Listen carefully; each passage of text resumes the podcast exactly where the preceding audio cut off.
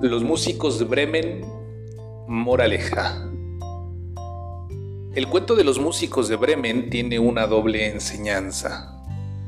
Por un lado nos habla de la superación, es decir, la capacidad que demostramos para cambiar nuestro destino, buscar nuevas posibilidades y encontrar nuevos objetivos en la vida.